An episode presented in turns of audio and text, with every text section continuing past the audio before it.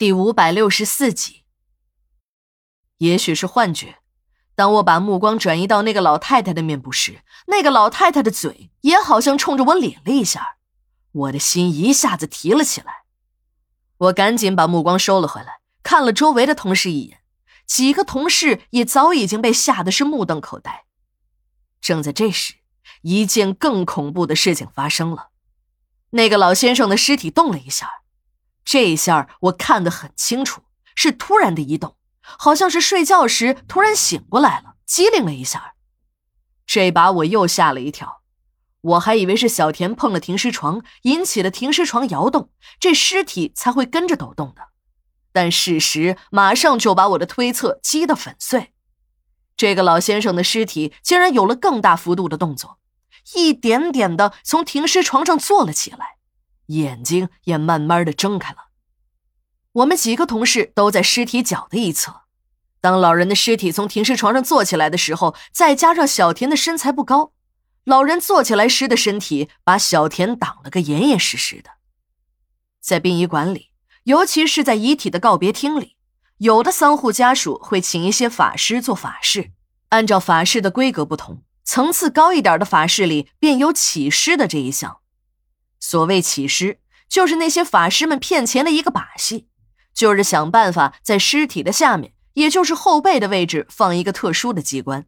更简单的是让一个活人伪装一下，在尸体的后面拖着，让尸体保持一个不倒的姿势。可无论是人工的还是带机关的，我们管理的工人们都了解其中的猫腻儿。那些丧户的家属虽然也知道一切都是假的。但一看见自己的先人真的从棺材里坐了起来，也都是赶紧跪在地上连连磕头。我们殡仪馆的工人们虽然都知道这是怎么一回事可我们也不会揭穿那些骗人的把戏。原因之一是起尸是人家法师的饭碗，你没事去砸一个人的饭碗，总不是什么好事儿。原因之二是，这些事情那都是周瑜打黄盖，一个愿打一个愿挨的事儿。那些丧户家属也都心知肚明了，他们的先人是不会真的活过来的，这只是一种寄托生者对逝者的哀思方式罢了。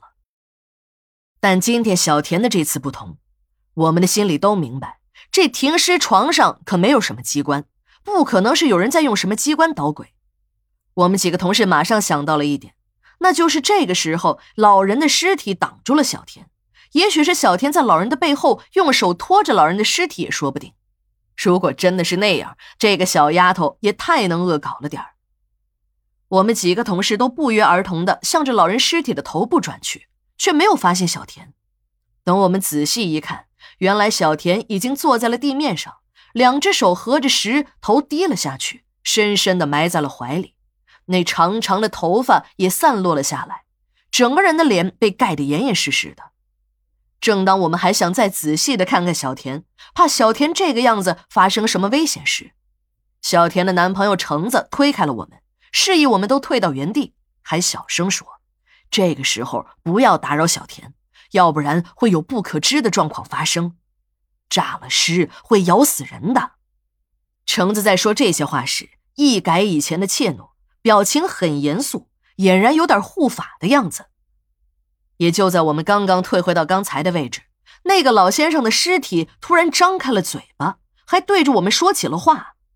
由于太恐惧了，原话我一句没记住，但是大致的意思我还是听明白了。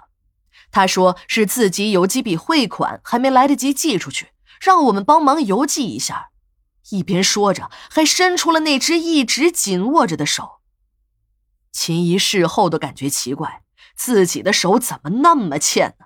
没考虑就伸手去接了，秦姨还说，那个老人在扫视了大家一圈后，那眼神死死的落在了他的身上。他从老人的眼神中读出的就是让他去接。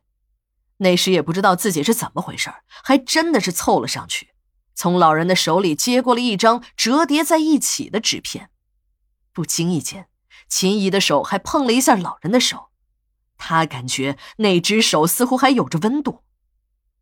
正在这时，停尸间的外面突然传来了一阵撕心裂肺的哭声。虽然在殡仪馆工作，每天都会听到这样那样的哭声，但我们还是能从一些哭声中分辨出来所哭对象的不同。